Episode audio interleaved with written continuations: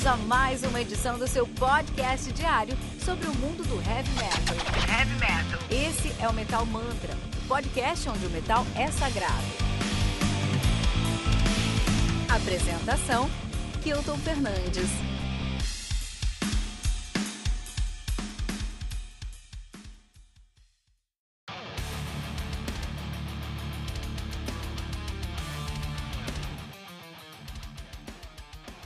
Lamb of God, do Lamb of God, lançado no dia 19 de junho de 2020 pela Nuclear Blast. Estamos contando aí com 10 músicas, totalizando 44 minutos de play. O Lamb of God, que é a maior banda de groove metal, metalcore dos Estados Unidos, né? Os caras são de Richmond, Virginia, nativa desde 99, na verdade 94, 99, eles assumiram o nome de Burn the Prest. Burn the Priest, na verdade, e aí em 99 eles mudaram o nome para Lamb of God estão na ativa desde então, cara. Olha que maluquice, né, meu? Olha só, os caras têm aí. É, estão tendo seu oitavo álbum de estúdio. É, todos esses álbuns muito influentes. Na verdade, não tem nenhuma banda no heavy metal americano que seja mais influente do que o Land of God depois de 2000. Tá? Então, de 2000, a banda mais influente do heavy metal americano é o Pantera. Depois de 2000, a banda mais influente dos Estados Unidos é o Lamb of God. Ponto. Sem discussão. Os caras é, começaram movimentos, começaram revoluções, começaram tudo. Começaram tudo por lá. Tudo que era pra começar, os caras começaram por lá. E essa é a realidade, cara. Vamos falar do que dos caras. Os caras começaram com o New American Gospel, álbum essencial, se você quer entender por que, que os caras são tão influentes, o que aconteceu para os caras influenciarem tantas pessoas. Depois eles lançaram em 2013 o As the Palace Burned, né? Em 2004 lançaram Ashes of the Wake, que é considerado até hoje o melhor álbum dos caras, e o melhor bumbo duplo dos Estados Unidos depois dos anos 2000 também.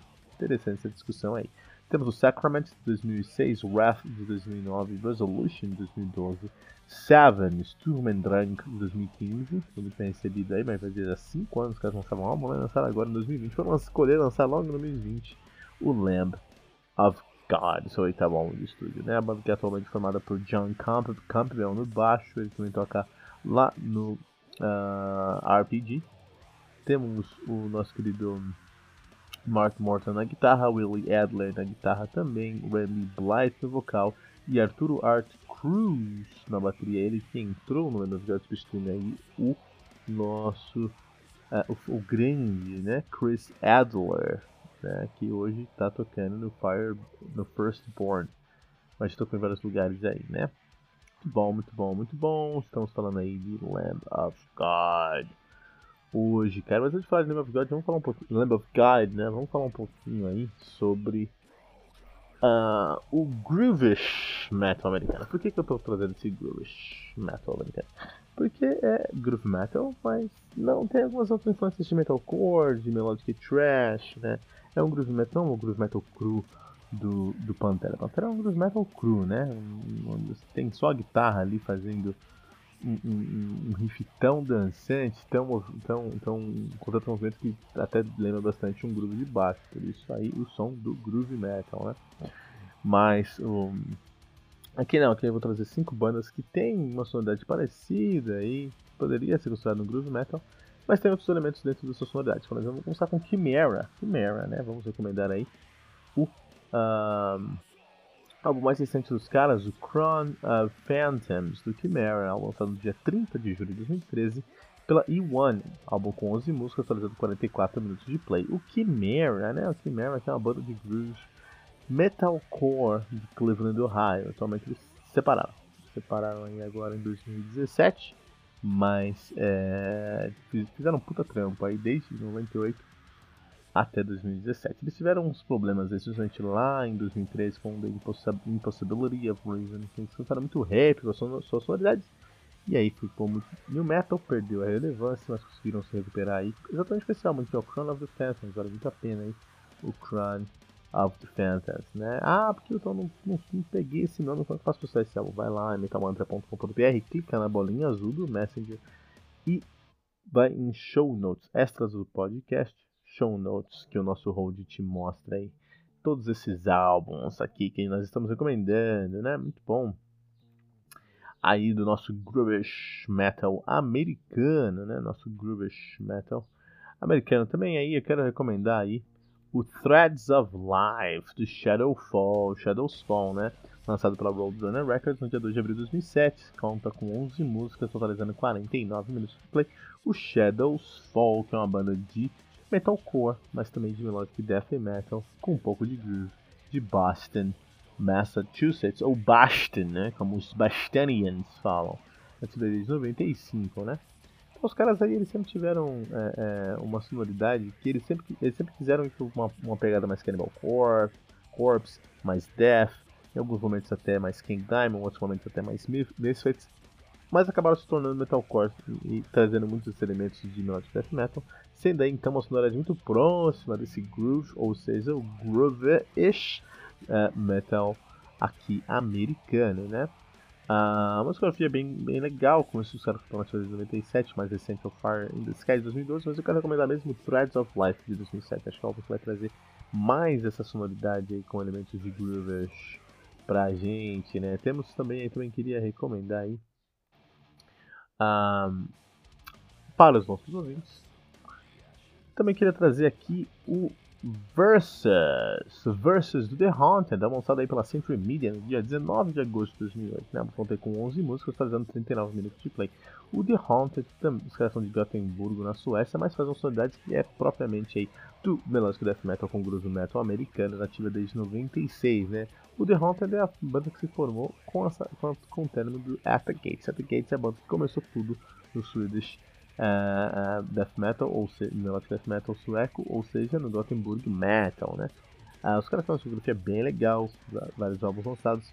É, o mais recente é o Strength in Numbers, de 2017. Nossa, que gosto muito, gosto muito, gosto muito desse disco também aqui, Strength in Numbers do The Honor. The Honor é uma banda bem que as pessoas dão, não, não dão muita moral, e deveriam, sabe? Porque é uma banda, uma banda muito boa, The Honor. Eu quero recomendar aqui Throwdown, cara. Os caras fazem metalcore com hardcore e groove metal. Os caras são de Orange County, na Califórnia, nativa desde 97. Eu quero recomendar o Vendetta de 2005.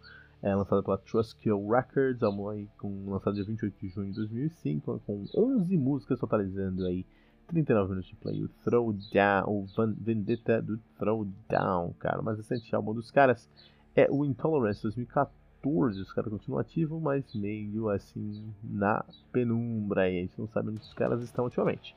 O último que eu quero recomendar aqui antes da gente continuar com o nosso review de Lamb of God aqui, eu quero recomendar o Determination do God Forbid, lançado pela Century Media Records no dia 23 de abril de 2001. O álbum conta com 12 músicas, totalizando 46 minutos de play. O God Forbid, que é uma banda de melodic thrash metal, metalcore e um pouco de groove metal, de New, de New Brunswick, New Jersey, ou New Jersey, né, pra quem é de New Jersey.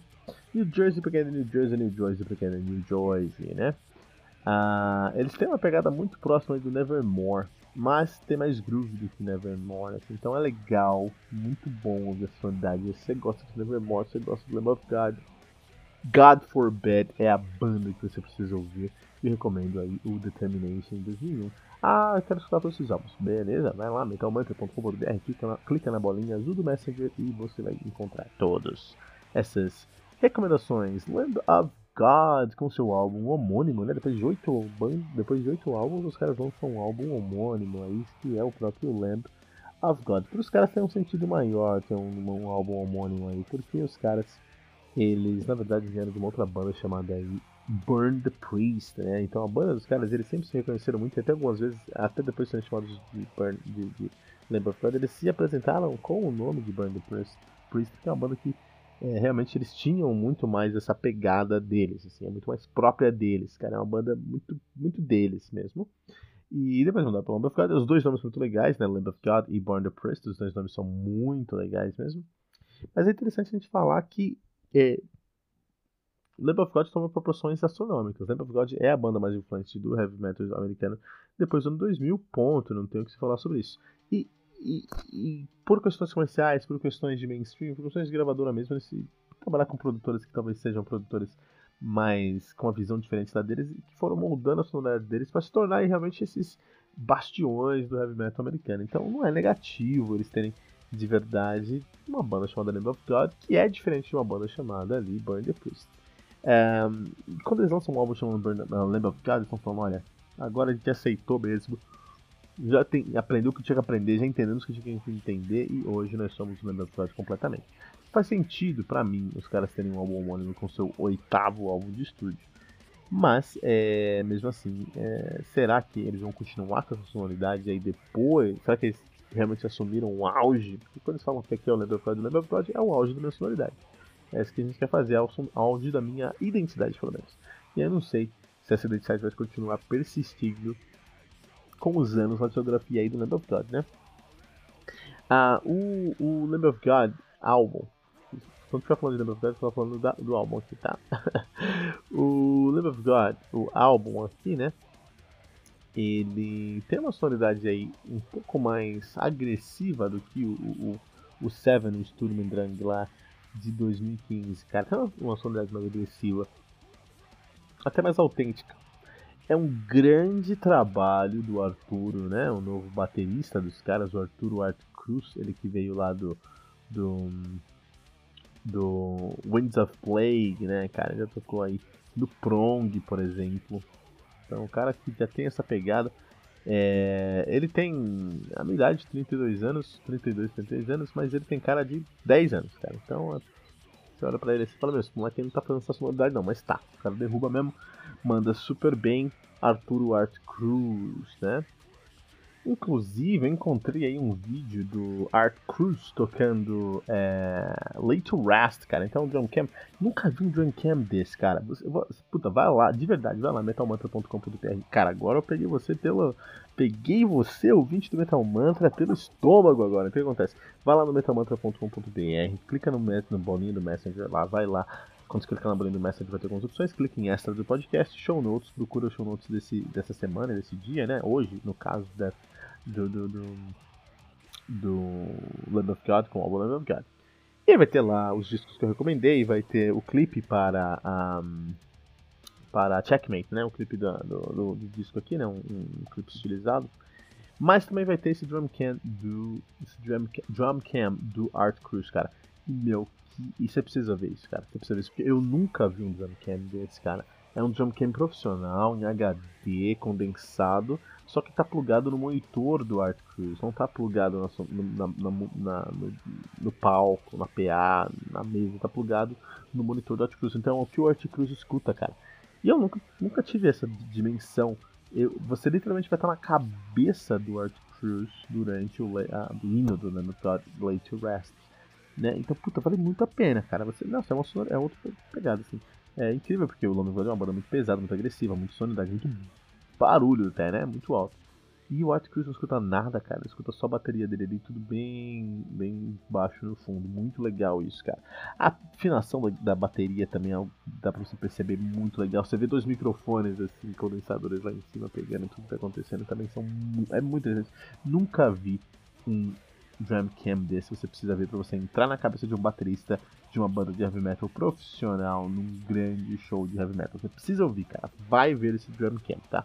É muito legal, muito legal mesmo. E o Art Cruz entrou aí com a grande responsabilidade de substituir o, o, Chris Adler. Chris Adler, que é considerado um dos maiores bateristas dos Estados Unidos. Muito difícil o que ele fez, né? É, entrar ali pra substituir um cara tão grande, né? Mas ele conseguiu, entrou, fez um puto trampo e parabéns, parabéns. É um grande álbum para o Art Cruz, para o portfólio dele aí. Espero que ele fique ainda muito tempo, muito tempo aí no, nesse, nesse disco, né? Uh, lançar esse disco 2020 que eu não entendi, cara. Não entendi. 2020 é um ano muito complicado. O Lamb of é uma banda que falou aí, ó, o álbum tava pronto aí, sabe? O álbum tava pronto, não sei porquê. É, é, em entrevistas eles falaram, ó, bandas que seguram o álbum. Eu acho interessante, acho que você tem que lançar mesmo esse álbum pra gente ajudar as pessoas que estão precisando ouvir um som e se desligar desse problema da pandemia. Concordo, cara, mas é, é, é um álbum tão icônico para o Lamb of God. É um novo é uma nova fase do Lamb of God. É um álbum que a gente tinha que estar tá ali, entendeu? No, no show para receber esse álbum aí, né? E não estaremos. Então, Lamb of God foi uma banda que sempre dependeu muito do show. Acho que o show do Lamb of God é uma coisa incrível. E só o álbum em si eu acho que é muito bom, já dá pra ver muitas coisas. Fico muito feliz de ter pego esse álbum pra resenhar aqui no Metal Mantra. Estamos falando sobre esse álbum e sobre esse disco. Mas eu acho que dava pra esperar. Tava esperar, saiu aí no meio do ano, cara esperar um pouquinho aí, né? 2020 tá chegando. Enfim, que bom que saiu de toda maneira, né? Um, é um álbum que é mais voltado, é um, um álbum que tem a, a, meta de entregar mais uma mensagem sobre a sonoridade, olha o som que a gente quer fazer e não tanto olha a história que a gente quer contar. Então, a, o som é a história aqui, a profissionalidade é a história aqui, né? Então, aqui não é um álbum que vai falar pra gente sobre é, como que funciona aí o nosso. O, não é uma narrativa, mas é uma sonoridade. Assim. Então a sonoridade de pega pela mão, a gente uh, leva aí por esses quase uma hora de música aí, né? É, os riffs Everblood continuam sendo riffs muito fortes. Esses riffs são riffs que têm uma mensagem, né? Bem agressivos, bem diretos, bem poderoso, né? Eu, eu fico. Eu acho muito interessante porque é, quando a gente muda uma banda, um membro de uma banda, a gente geralmente muda a composição, o processo de composição daquela banda, né? Uma banda ele é, ela é mais do que um trabalho apenas, é uma coisa ali até que espiritual. Então, assim, de cinco caras juntos, quatro caras juntos lá, então escrever músicas, quando a gente muda um desses elementos, sempre é um desafio. E eu fiquei muito curioso para saber o que, que o Art Cruz ia trazer aí para o of God, né? Porque puta, o Chris Adler é um baterista incrível e sempre foi uma parte muito importante, né? Ashes of the Wake, aí o Chris Adler coescreveu muitas das músicas, é, instituiu ali algumas, algumas obras que são consideradas as obras que você precisa iniciar para entender o groove metal americano na bateria, cara. Chris Adler é um dos maiores nomes de heavy metal americano. E o Art, Art Cruz fez um puto trampo aí se, se conectando com o som. Então, assim, não sei até onde ele pôde palpitar. Não sei de verdade até onde ele teve o direito de falar, ó, oh, quero que esse som seja mais assim, quero que esse som seja mais assado, quero que esse disco seja mais assim. Não sei. Mas o que remete a ele diretamente, bateria e execução, tá perfeito, impecável. Nem assim, você sente uma pegada diferente da pegada do, do, do Chris Adler, nenhum baterista é igual ao outro por questão de pegada, por questão física mesmo, mas você consegue ter uma precisão, consegue ver uma precisão que é sempre característica do Land of God, consegue sentir aí os caras trazendo uma sonoridade bem é, é, é, desafiadora, bem ousada até. Então assim, você consegue ver muitas coisas positivas na sonoridade aí do Arthur no álbum, mas você tem onde ele. Queria saber, cara, eu queria entender mais, queria ver mais entrevistas aí, entender de fato o que, o Arthur, como é que o Arthur contribuiu com a sonoridade, como é que, como é que eles compu, com, compunham música antes do Arthur, como é que eles compõem agora com o Arthur, né? O resultado é muito bom e eu não tenho problema, de verdade, cara. O Chris Adler faz falta, claro que faz ser o maior nome. Os maiores nomes da bateria, assim, S tem o Mike Portnoy, tem o Chris Adler. Os maiores nomes da bateria americana, mas mesmo assim ainda é um álbum com uma competência muito grande, cara. Muito grande mesmo, né? É, e um álbum muito enxuto, acho que o Lamb of God tem muito essa, Lamb of God tem essa característica de enxugar muito bem as músicas, né? É, geralmente o, o, o, death metal, o thrash metal, ele pode ser muito enfadonho, muito pesado, escutar e falar, nossa, essa música não acaba nunca. Como os God eles não trazem isso, então eles conseguem trazer tantas camadas de complexidade para sonoridade, não para narrativa, mas para sonoridade do som ali, então tem um riff muito agressivo, muito seco, você tem uma bateria que acompanha aquele riff, mas aí você tem uma música, você tem um vocal que tem um, um, gutural mais rasgado, mas também tem um vocal um pouquinho mais limpo, com a melodia sempre em mente. Então são todos os elementos que estão circundando ali a, o, o, riff, a guitarra. O é uma, é, um, é, uma, é, uma, é uma banda muito guitarra centro. Então, mas tem tantos elementos circundando a guitarra que a guitarra não fica assim enfadonha, né? Inclusive se você gosta aí de, de guitarra, acho que tirar músicas do England of é muito bom pra você. Você vai aprender uma timbragem legal, você vai aprender uma, um diálogo, um sotaque americano muito interessante se você quiser fazer uma sonoridade mais próxima do groove metal, né?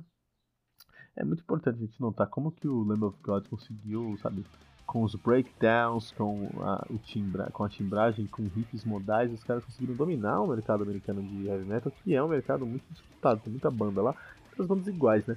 Mas tem muitas bandas lá e é muito interessante como os caras conseguiram, sabe, o seu lugar. Eu acho que é mérito deles mesmo, não é, não é uma, um acidente né, um, é um trabalho, um trabalho contínuo de muitos anos construindo a sonoridade. Muito feliz, muito feliz mesmo por isso, né?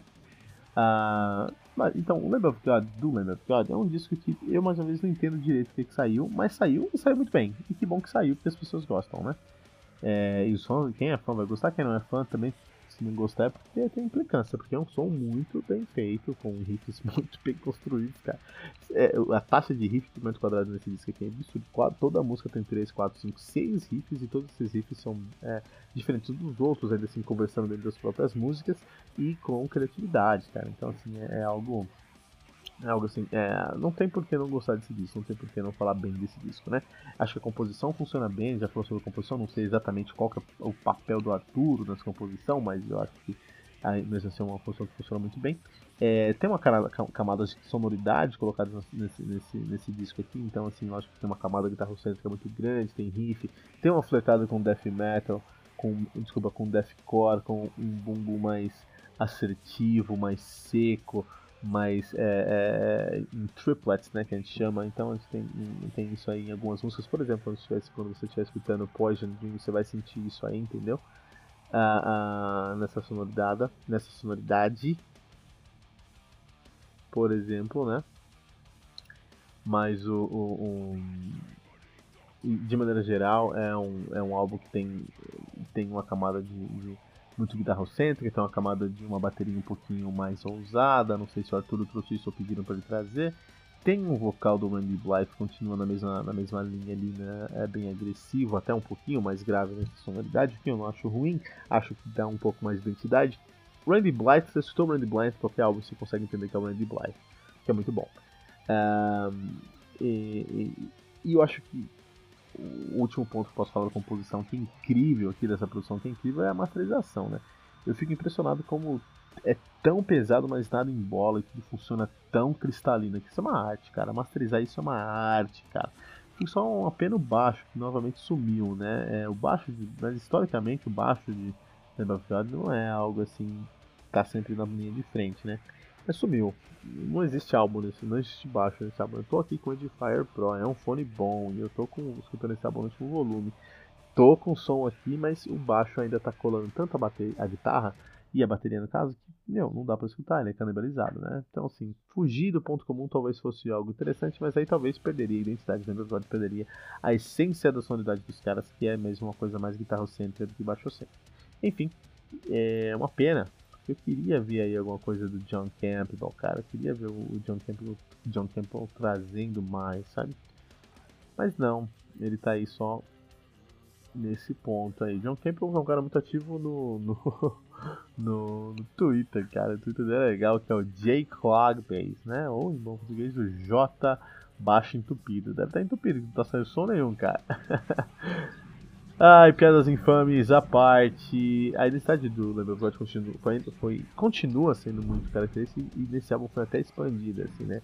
Porque agora eles falam, olha, a gente, a gente sabe o que a gente quer, a gente sabe o que a gente quer, a gente aprendeu, a gente não precisa mais de produtor explicando pra gente o que a gente quer, a gente entendeu o que a gente quer, o que a gente quer ser, né? E é uma banda que os, todo o seu som, especialmente aqui nesse disco, é baseado em clichês que eles mesmos estabeleceram. Então não pode ser clichê clichê quando você segue algo que está ali pré-definido, mas quando você mesmo predefine esses fatores, você está fazendo um clichê, você está é, é, é, reforçando a tradição que você estabeleceu, né, cara? Então, é, particularmente aí, eu não acho. Eu não acho. Não acho. É ruim, cara. Acho que os caras criaram aí uma. Uma. uma regras que funcionaram muito bem para eles e essas, essas regras funcionaram tão bem para eles que outras bandas começaram a imitar essas regras e aí isso se tornou um clichê, mas não por causa deles, eles fizeram só a sonoridade deles mesmo, né? Todavia, Lamb of God, que é um Lamb of God, um disco muito bom, um disco muito bem é, feito, muito bem produzido, muito bem escrito, e eu só não entendi porque foi lançado em 2020. Eu acho que esse disco faria mais sentido em 2019 ou 2021, é, por motivos de, de criar um buzz ao redor disso. Por exemplo, saiu em junho, eu fui falar sobre isso em outubro, porque teve algumas coisas que tiveram mais importância para a cena heavy metal em 2020 do que o Lamb of God do Lamb of God, que é uma pena, porque era para ser um disco aí arrasa com a diferença. Apesar de ter vendido muito bem, sido uma excelente crítica e não sei se arrasou tanto quanto deveria. Todavia, Lamb of God com Lamb of God vale muito a pena você ouvir. Tem uma pergunta para você aí, cara. O Lamb of God influenciou alguma banda que você gosta? Tem uma banda que você gosta que foi influenciada pelo Lamb of God? Deixe seu comentário aqui em metalmantra.com.br.